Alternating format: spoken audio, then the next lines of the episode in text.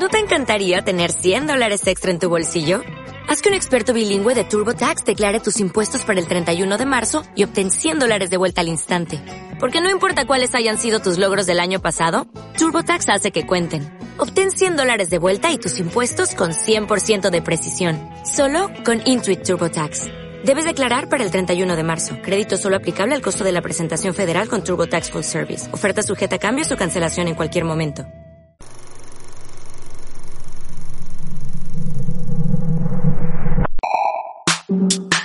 Anagnórisis. Metabolé. Didascalias. Parodos. Ibris. Esticomiti. Esticomiti. Esti... ¡Joder! ¿Drama o qué? ¿Drama o qué? ¿Drama o qué? El programa de hoy viene con aires de magazine matinal. Oh, lleno de secciones, dinámico y por supuesto muy, muy añejo. somos la María Teresa Campos de la dramaturgia andaluza. Este que está hablando aquí a mi vera es mi compinche David Montero. David Montero, eh, eh, David Montero, ah, ah, David, David, David Montero. Que hoy no estoy yo para tocar las castañuelas, pero las voy a tocar. Pues muy bien, pues. Las voy a tocar en honor a mi compañero Javier Berger. Espérate, castañuela era... Sigue, sigue ahí, sigue ahí, porque voy, voy a empezar el programa haciendo un sumario, que es la cosa más rancia del mundo. Yo estoy aquí contigo. Un sumario tipo menú. Que de, de primero tendremos una entrevista con el dramaturgo Paco Gámez. Estoy segundo- quedado sin saliva. De segundo, un análisis del dramaturguero. Y de postre diremos qué dramaturgos van pasando a octavos de final en el Campeonato Mundial de Dramaturgos Muertos. Ya está, ya está, ya está. Menos mal que esto no tenía la mascarilla puesta, si no me hubiera Ya está, muerto. ya está, ya está. Como aperitivo vamos a empezar con la definición de hoy, que Por es favor. un término muy usado en la actualidad por los dramaturgos, que es intertextualidad. Eso ya está antiguo, Javier. Eso ya no se usa. ¿No? Yo creo que ya no. Bueno, que era moderno cuando salió el Patrice Pavi. Si no, y que tú, para ti es moderno. Para mí es moderno, sí. Para Aristóteles y para Javier Berger, intertextualidad es moderno. Pero es como muy de los 90, Javi. Sí, bueno, pues ahí estáis, ¿eh? Los postdramáticos No, hombre, fue no. Rodrigo García y a partir de ahí no, no he visto nada nuevo, ¿eh? Hombre, era el padre. Hay hijos. Vamos a hablar con OK Google, un Por favor, momento. por OK Google, definición de intertextualidad. Intertextualidad. Relación existente entre textos de una misma cultura. ¿Ya? Mira, te voy a decir dos cosas sin decir su nombre. Nos estás, nos estás decepcionando mucho. Sí, además, bueno, que en teatro no se utiliza el término mm, de esa forma. No. No. Mire, voy a, voy a mi. Por favor, a Patris. A Patris. Voy a Patris. Dice, bueno, dice varias cosas, pero a mí me gusta una parte que dice: Algunos directores de escena no dudan en insertar en el tejido de la obra representada textos extraños, cuyo único vínculo con la obra es temático, paródico o explicativo. Y esa es la, la parte que me hace, me está interesado de intertextualidad. Sí. Vale. Y, ot- y otra más, y otra más que dice. Esta técnica debe ser diferenciada de la contextualización. Ah, ¿Va? No os vayamos a confundir. no. No, No, vayamos es a confundir. intertextual que contextual. Exacto. También hay intertextualidad cuando el director de escena monta al mismo tiempo, con la misma escenografía y a menudo con los mismos actores, dos textos distintos. Pero bueno, pero bueno, pero bueno. La intertextualidad de la puesta en escena. Pero, pero eh, hay algo que yo no comprendo ahí, ¿eh? Es que yo creo que ahí Patrick Pavía está mezclando muchas cosas. Sí, sí, ¿sabes por qué? Porque era un término moderno cuando Patrick Pavi escribe el, claro. el diccionario y se lía. Ya. Se lía. Al final, y la intertextualidad, como lo entendemos, es insertar fragmentos de, de otros autores sin citar, sin citarlo. Sí, sí, sí, sí, sí. Eso es. Que es una, vamos, que es una, mm, algo muy frecuente. Sí, Frecuente. ya está. Estoy acordando, por ejemplo, del, el- sí, del tío Bania del Veronese, que empezaba con unos fragmentos de reflexión sobre el teatro que no tenían nada que ver después con la trama, pero de alguna forma, muy bien, me has subido el volumen, porque estaba yo, es que entre que yo no estoy hoy de mucho ánimo, porque hoy no tengo yo mi mejor día, que Javi me la ha notado conforme entraba, porque claro, él ya me conoce. Y el tema este de que Patrick Pavi no me ha gustado lo que ha dicho. Sí, que estaba muy bajito, es que estaba aquí como pidiendo perdón. Es que estoy pidiendo perdón. hoy. Bueno, pues no vamos a pedir perdón porque aquí empieza Drama o qué, el programa que es intertextual todo él porque no hay nada que no hayamos robado de otros autores. Y además un programa que no pide perdón. Esa cabecita no me lo vas a quitar. Yo qué? ¿Qué? ¿Y yo qué? ¿Qué? ¿Y yo qué? ¿Qué? ¿Y yo cabecita qué? ¿Y yo qué? ¿Qué?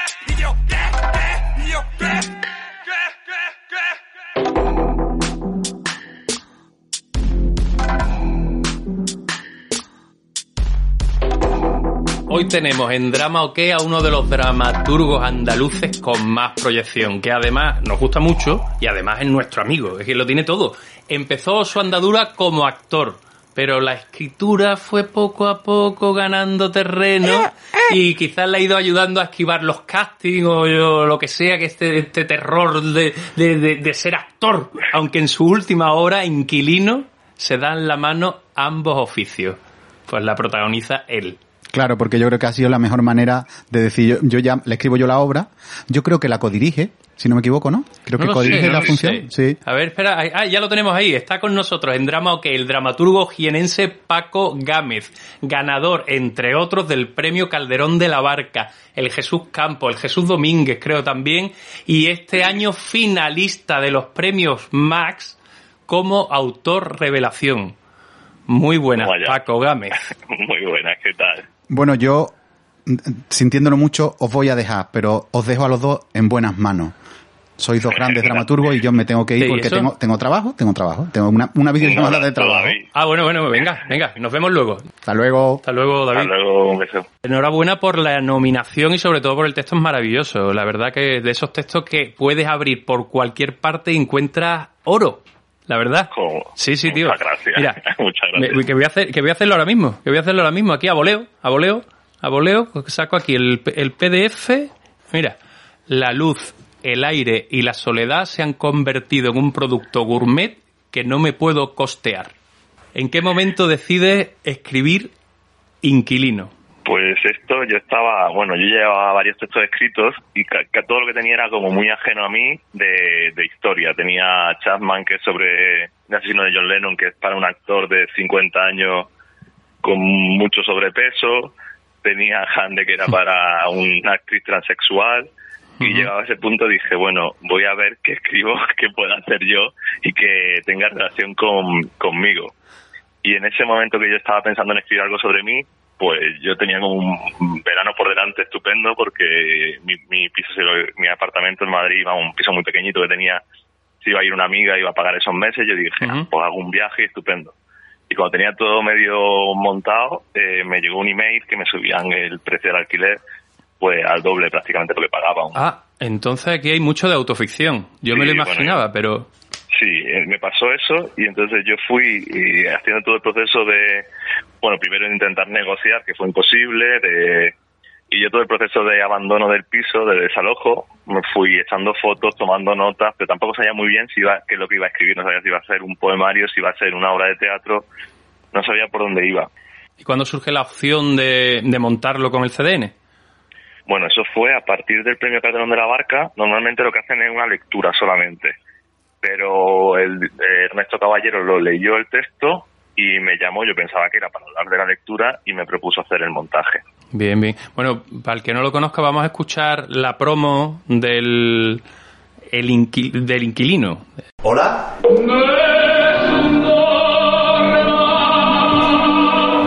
Recibí hace una semana un email vuestro de Xavier del Pozo diciendo que mis condiciones de alquiler habían cambiado. Bueno, el precio había cambiado. Es decir, que, que yo antes pagaba 420 euros y que si quiero conservar este inmueble, el nuevo precio son 700. Eh, yo no sé si es un error.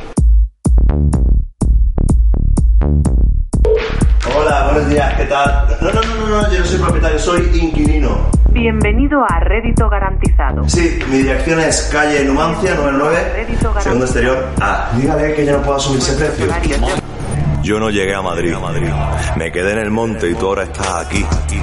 Tu padre tuvo hijos, mi hijo tuvo casas y coches. Hay un túnel entre tú y yo. Acuérdate de mí. Escucha el plomo y las llagas. No pasarán. Acuérdate de mí.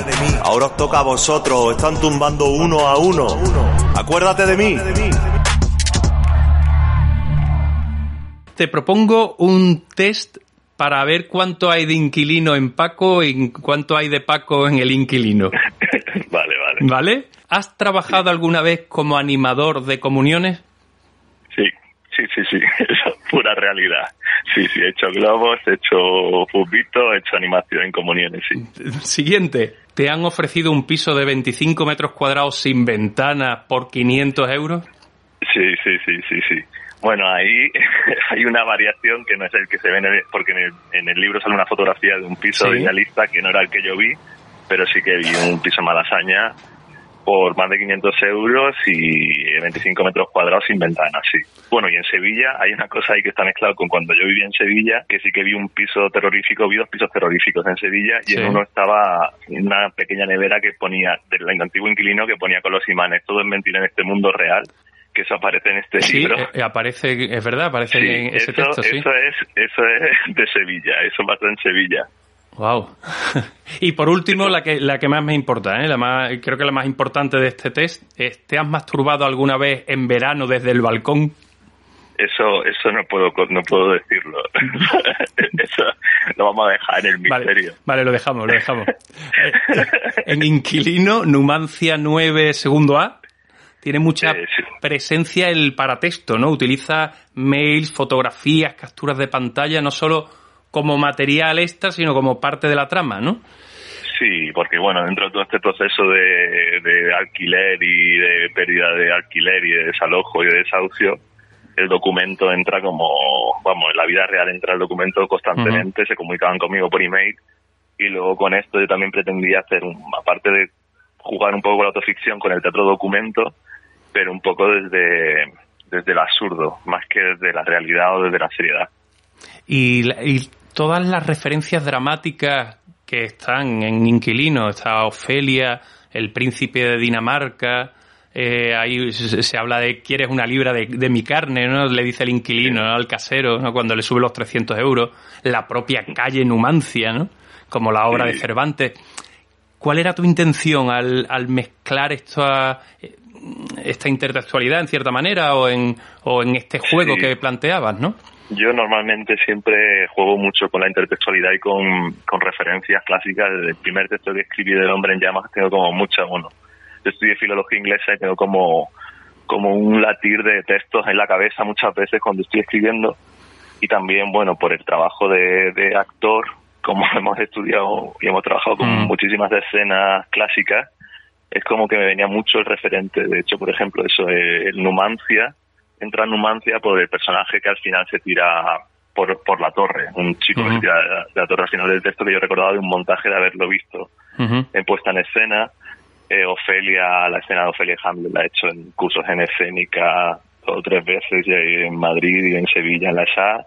Eh, pero suele ser como me gusta mucho la metareferencia, la intertextualidad, pero desde el juego. Gusta mucho que tengan como ecos. Incluso coger textos original, frases originales del texto, intentar meterlas eh, y que el mismo personaje no sepa de dónde viene todo esto.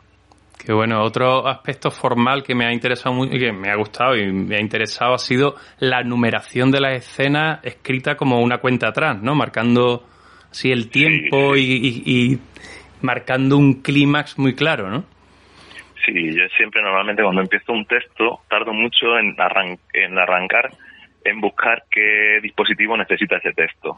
Y este, claro, este era el estrés de, de ver cómo vas a tener que abandonar el piso y es una cuenta atrás que va de un mes y en el- cuando llegues al cero estás fuera del piso, claro. ¿Tenías claro el final de la obra desde, desde que empezaste a, a escribir? Es un final con, que no vamos a desvelar, pero tiene varias sorpresas. Sí, pues eh, no tenía claro, de hecho hay como en el texto se abren dos finales posibles y tal, y era por, había una duda de si dejar los dos o quedarme con uno solamente, con el más mítico, Sí. y incluso el mítico, el que tiene más relación con Numancia y con todo esto, Sí. yo creo que fue saliendo de forma casual cuando hablaba de la piscina y los saltos que tiene personas que tienen como muchos intentos de que si tiene la piscina de cabeza y se queda Sí. clavado y tal y era una cosa que me resultó como cómica recurrente y al final fue cogiendo a partir de la repetición como valor y cargándose de significado para llegar hacia el final. Final. Pero creo que es bastante casual que no estaba como muy articulado que fuese eso. Porque desde un principio el cambiarle el nombre de la calle, que de, hecho lo hice en el texto, ¿no? Se- eh, voy a cambiarle los nombres tanto a personajes como a la calle, el marcarle como Numancia hace que tienda la historia a repetir Numancia. Mm, Yo no sé, yo es que claro, todo esto son juegos. Yo parto mucho del juego y, y lo de Numancia al principio, vamos, quería cambiar nombres de cosas, como decir, esta se llama Mercedes, pero se va a llamar Ofelia aquí, o esto se llama, mi calle se llama Medellín, se va a llamar Numancia. Por un lado por elevación, por otro lado porque hay una parte en lo autoficcional que decía, no sé si pongo mi calle con, mi no- con el nombre, con el número, si voy a tener luego problemas. De hecho, el nombre, el nombre del casero, yo cuando lo presenté pues, aparecía el nombre del casero tal cual. Y luego Uh. para la publicación hice una variación de letras mínima para que no sea su, su nombre. De todas formas, yo creo que ese señor le da exactamente igual. Sí, no, no, no creo que vaya, que vaya al, No creo que al vaya mucho CDN a al verte y bueno. No, no. Hombre, sería una grata sorpresa. De todas formas, en el CDN es curioso porque estaba en la sala pequeña Ujú. en el, de María Guerrero y María Guerrero es un teatro súper clásico.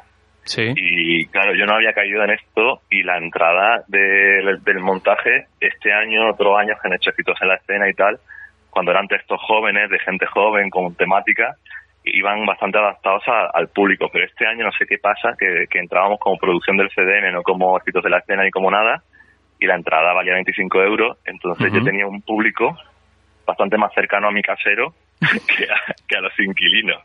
Bueno. Entonces era como había momentos bastante incómodos porque yo creo que había más caseros que, que inquilinos con problemas de pagar el alquiler allí. Creo que he hecho un trabajo de concienciación de, de caseros de España con la función. Sí, sí, tremendo, porque uno de los temas de inquilino claramente es la especulación inmobiliaria, la gentrificación, turi- eh, la turistificación, ¿no? Y cómo eso eh, ha entrado en nuestras vidas, ¿no? ¿Crees que esta pandemia traerá algo bueno en ese sentido? Es muy curioso, vamos, yo ahora mismo, por ejemplo, aquí en Madrid, en el piso en el que estoy, eh, en cada planta había un edificio que era de turistas. Y ahora mismo estamos la, estamos tres personas viviendo en el piso, uno de alquiler, dos de alquiler y unos propietarios, cuatro personas, uno en cada planta.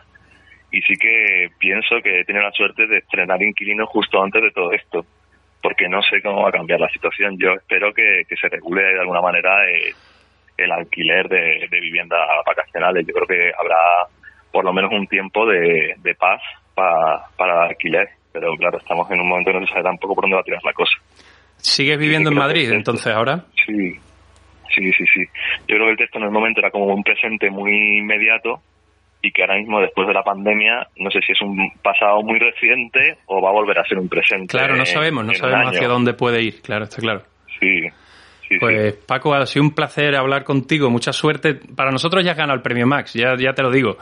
Pero Ah, bueno, muchas gracias. cuando Muchas se, gracias. cuando se entreguen te volvemos a llamar, porque se entregan creo que hacia septiembre o algo así, ¿puede ser? El 7 de septiembre, creo que es 7 de septiembre u 8 de septiembre, sí, la primera semana de septiembre, Pues- primer lunes, segundo lunes. Te volvemos a llamar y, y, Y os, cuento qué y tal. no- y nos cuentas qué tal ha ido, claro. Nos Pues despedimos de nuevo tirando a voleo una frase en el PDF, decido que yo soy mi casa.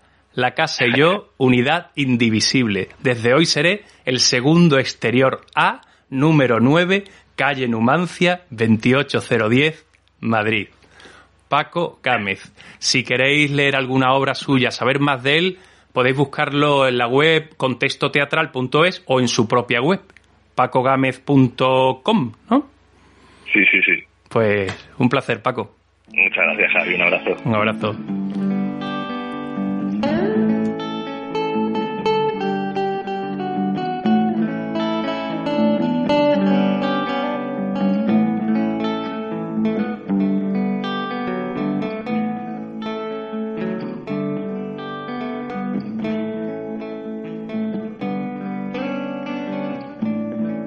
Ha llegado a su localidad el camión del dramaturguero. Se analizan dramáticamente todo tipo de cosas. Películas, obras de teatro, canciones, vídeos de YouTube, relaciones tóxicas, partidos de fútbol, chistes. Su dramaturguero amigo recibe el pedido por teléfono y lo entrega por la radio. Llame y pida su análisis sin compromiso. Todos los trabajos garantizados y con grandes descuentos. Atención, señora, ha llegado a su localidad el dramaturguero. Escuchamos el reto que nos proponen. Muy bien. Bueno, soy Isma, una oyente de vuestro programa.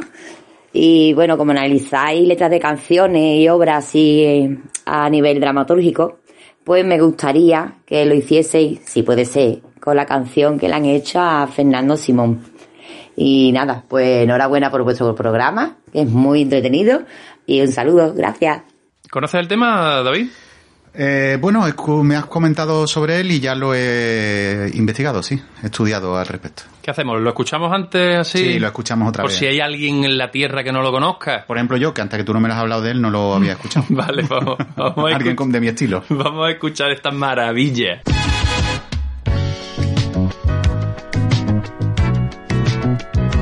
Fernando, yo te quiero. Siento cosas por ti real. Quiero dormirme acurrucado entre tus dedos y tu saber estar. Y cuando todo esto pase, volverás a desayunar tranquilo en un bar. Mucha gente te va a pedir selfies. Y aunque se te vea tímido, tú los complacerás. Quiero ir al congreso y darte un beso. Pero jamás estaría eso. Me tomo en serio tus consejos. Están prohibidos los besos. Magnífico dar abuelo- abrazos a todo el mundo que se pueda, pero tenemos que entender que estamos en una situación de riesgo. Es una situación de riesgo que no va a durar. Y no he comido almendras por si acaso. Te lo mereces. Todo bueno que te pase, tú te lo mereces. Eres bastante increíble, tú te lo mereces. Si un día quieres gritarnos, tú te lo mereces. Cuando quieres agua, te encuentras bien. Alguien te ha preguntado si tú estás bien. Hay algo que nosotros podamos hacer. Cógete unas vacaciones, se te quiere ver.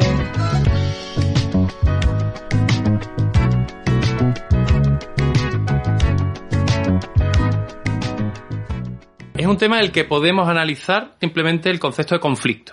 Ajá. Porque tenemos un personaje protagonista Sí. que tiene un deseo, Sí. que el deseo es... mm, lo, lo verbaliza, de hecho. Dormir, dormirse acurrucado entre sus cejas, darle un beso.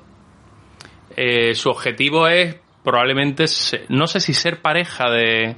Ser pareja de, de Fernando Simón O por lo menos amante. o ¿no? por lo menos amante. Es probablemente amante o algo, no sé si hay un componente sexual también. Eh, recordamos que lo importante para que haya acción dramática, lo vital, lo necesario para que haya acción dramática es el conflicto. Efectivamente. y en esta y, y en esta canción hay conflicto. Hay conflicto porque el protagonista no consigue su objetivo. No consigue, quizás lo consigue su objetivo al final. Eso eh, hablaremos en, en cierta manera de una manera simbólica coincide, consigue su objetivo. Me tiene flipado. ¿Eh? Vale, vale. Tú no estás bien, Javier. Vamos, No va- estás- vamos, vamos, Vale, vale, poco a vale, poco, poco a poco. Dice, quiero dormirme acurrucado entre tus cejas, es el deseo. ¿Sí? Quiero ir al Congreso y darte un beso. Y ahora dice, pero jamás haría eso. Obstáculo interno. Obstáculo. Interno y externo. No porque hay un, en la parte interna es porque él eh, res- respeta la opinión de Fernando Simón y la externa es porque realmente hay un obstáculo impuesto porque eh, estás obligado a mantener la distancia social y no. La historia sigue. Comienzan las estrategias para conseguir su objetivo. Dice, te lo mereces, todo lo bueno que te pase, tú te lo mereces, eres bastante increíble, tú te lo mereces. ¿Qué son estas estrategias? Son halagos, halagos para intentar convencerlo que quizás se pueda saltar el confinamiento, quizás se pueda acercar a él y sigue, y sigue con esas estrategias. Fernando, ¿quieres agua? Hay un paso, hay un paso, porque está hablando de una cosa genérica ya y ahora ya es una estrategia muy personal. ¿Quieres agua? ¿Te encuentras bien? ¿Alguien ha preguntado si estás bien? ¿Qué podemos hacer nosotros porque tú estés bien? Siguen sus estrategias y finalmente me encanta, me encanta cómo termina porque dice, cógete unas vacaciones que yo, yo pienso que el cantante dice, cógetelas conmigo y cierra con una acción. Es, es- es necesario ver el vídeo, en la canción no se ve, claro. El cantante come una almendra. Recordamos la imagen que también sale en el vídeo. Hay una referencia al momento en el que Fernando Simón tuvo problemas eh, en, una, en una rueda de prensa porque se había tra- estaba atragantando con una almendra. Efectivamente, efectivamente. Y aquí el cantante utiliza el recurso una figura poética que es la metonimia, o, o retórica también, ¿no? En la que la parte Sustituye al todo. sustituye al todo. Muy bien. Aquí la almendra, ¿qué es? La, la almendra es Fernando Simón. Hmm. ¿Y qué hace el cantante al final? Se mete la almendra en la boca. Con lo que consigue su objetivo mediante un sustituto de el objeto deseado. Claro, esto debería de ser tele y no radio, porque mi cara lo cuenta todo. Es la metonimia psicoanalítica. Esto es teoría lacaniana pura.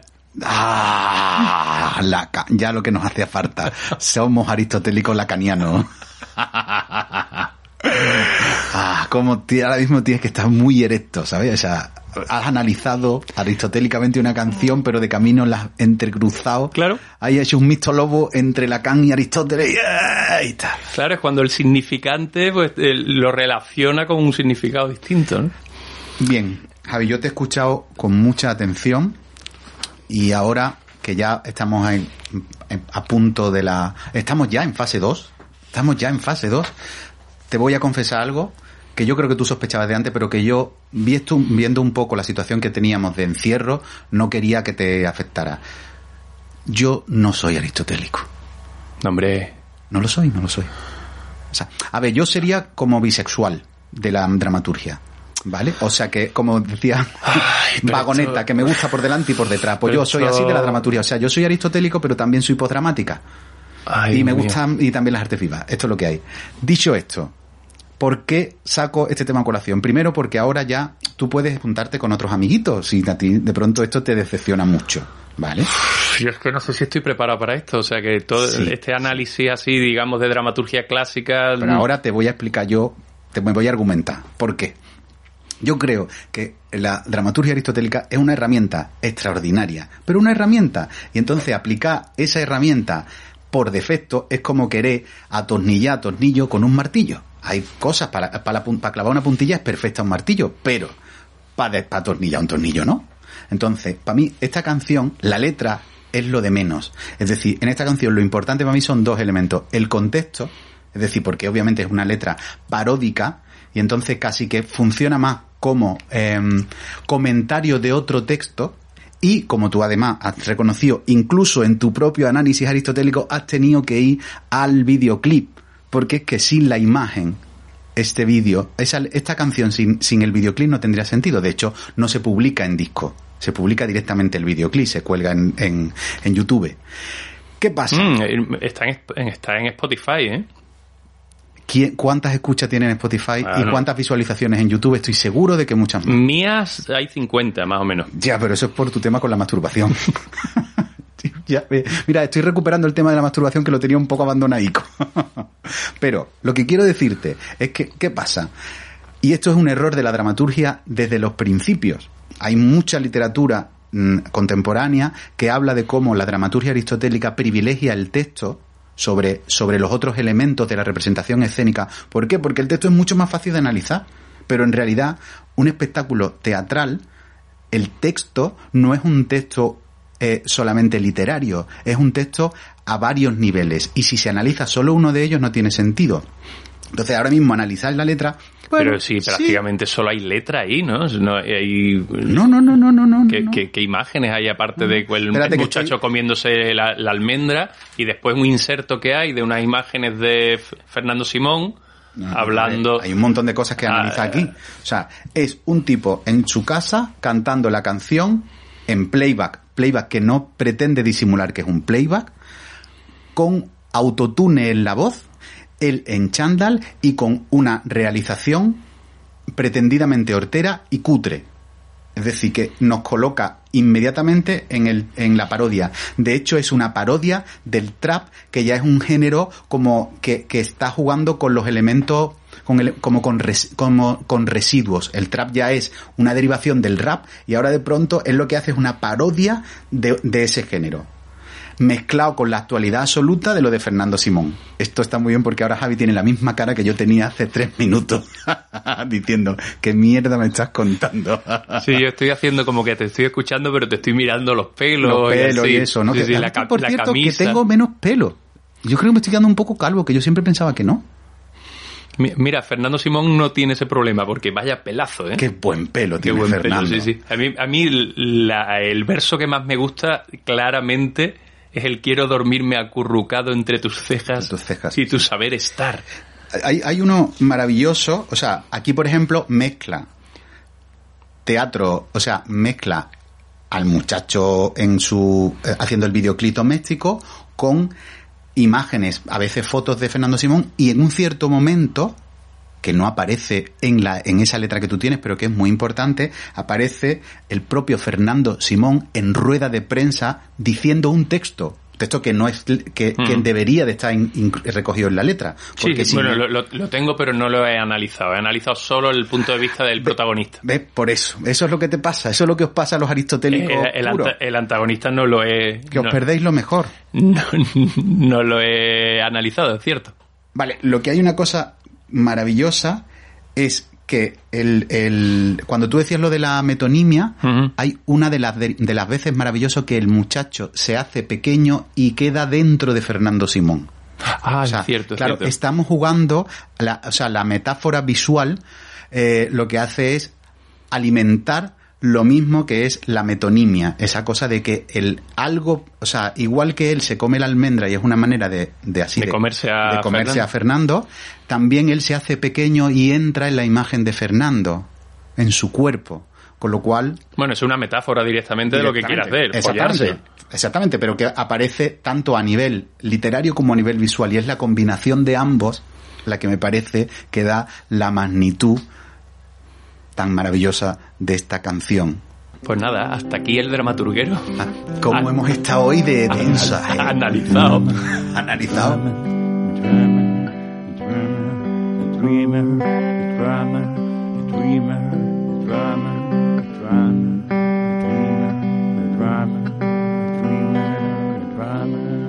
Si eres carne de secta, escucha drama o Pues listo, hasta aquí.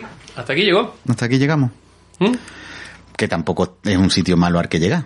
No, no, ya está, ya está. Hemos hecho otro programa más, Javi. Otro más, otro más. O sea, Oye, ¿te parece si cerramos ya las encuestas, por lo menos de los dos primeros combates Sí. del campeonato nacional o internacional, más bien, de dramaturgos muertos? lo veo. ¿Sí? ¿Te parece? Sí. Bueno, vamos a ver quién ha ganado. Yo cerramos votaciones. Cerramos votaciones. Se cierran los colegios electorales de los dos primeros encuentros. ¿Vale? Ya hasta aquí habéis tenido tiempo. Ya no tenéis más. De los demás sí. Bien, A ver. primer combate fue Sí. Eurípides contra Henry Müller. El Euripides lo defendía yo, lo defendía yo, lo defendía yo. Sí, yo defendía a Müller. Y Ha estado muy ajustado, ¿eh? Ah, te- 56% frente a 44%. Müller gana con un 56% a un Ah, 44% qué coraje, de qué coraje tengo más grande. Con lo bien que defendí yo a Eurípides. Heiner Müller, un nombre de futbolista, ese no es un nombre que, de alguien que debiera de Pues pasar a la segunda ronda. Pasa, pasa a octavos. Vale, vale, vale. El segundo combate, Sí. que era Esquilo contra Sarah Kane, Oh. aquí hay una paliza. Sí, Aquí hay uno de los... Sí, hay un 67, 67 contra 33. A favor de Sarah Kane. Sarah Kane, Claro. Sarah Kane pasa... Por dos cosas. Primero, porque la muchacha lo hizo muy bien. La entrenadora estuvo Sí. de dulce, la Ruth Rubio estuvo de dulce. Sí. Y otra cosa es que ella es millennial. Y ella tiene un- una, Un una, una capacidad en redes que nosotros no tenemos. Entonces, claro, Yo, yo, en ese combate me bloqueé. tú te bloqueaste, ¿verdad? Tú, tú Colapsé. Es verdad, es verdad. Y tuviste Col- tú el momento de, no, no me da tiempo. Ah, mierda, voy a pasar siete. No, ya no. Ah, nada. es verdad, es verdad. Exacto. es cierto. Quiero moverlo todo, en fin. Bueno, ya está, ya está. Ay, no, se me olvidó una cosa. A ver. Se me olvidó una cosa. Es que eh, he, he vuelto a recibir amenazas vía WhatsApp. ¿Amenaza? Sí, de un músico. De un músico. ¿Un músico? De Jasio Velasco. Ah, va. Pero, ah, claro, a mí pero ya has dicho su nombre, tío. O sea, Sí, lleva, sí, a mí cada vez que me ve me dice, "Hi- hijo de puta, ¿por qué seguís sin, sin nombrarme? Jasio Velasco. Que además Pues ya lo hemos dicho tres veces. Ya está, ya está, ya está. Porque además está insistiendo, está insistiendo con un, un tema musical. Un tema musical, ¿eh? Qué cosa más rancia. Un, un- un hit. Un hit que grabó, creo que hace tres veranos, por lo menos. Y quiere que sea canción del verano ahora, porque dice que está, que está ahora es cuando se va a entender. Ahora es cuando se va a entender, ¿no? Hasio, yo, vamos, yo creo que Hasio en realidad lo que le vendría bien es algún tipo de tratamiento. Que después ya sea canción del verano o no, me parece lo de menos. En cualquier caso, ya ha sido nombrado, o sea que si nos sigue insultando, Le, no- po- le podemos pegar. y nos reservamos cualquier tipo de acción legal en su contra. Vale, lo que podemos hacer es ponemos su canción ¿Sí? Y que ya eso ya sea la vergüenza. Claro, que nosotros no tenemos nada que decir. Ya con la propia canción ya él se autocalifica. Escuchamos esa canción, escuchamos Porque esa yo canción. creo, igual es que él, como hemos analizado letras de canciones, sí. él se cree que es dramaturgo ya, No, no, porque no, escribió una letrita de una canción. Lo único bueno que tiene esta canción que vamos a escuchar es que empieza con una, eh, un recitado de Fernando Mansilla. Ay, sí. Que no vamos a poner. Vale. Vamos a ir directamente a la canción. A la que es ma- a lo malo. A, a lo malo. Vale. Me Ala, parece perfecto. Disfrutarlo. Venga, Jasio, ahí lo lleva, ¿eh? La lepra, la lepra de la playa, el baile de la lepra, se infecta en tu toalla, el baile de la lepra, la lepra de la playa, el baile de la lepra, se infecta en tu toalla, muñones por doquier, puse entre los pies, muñones por doquier,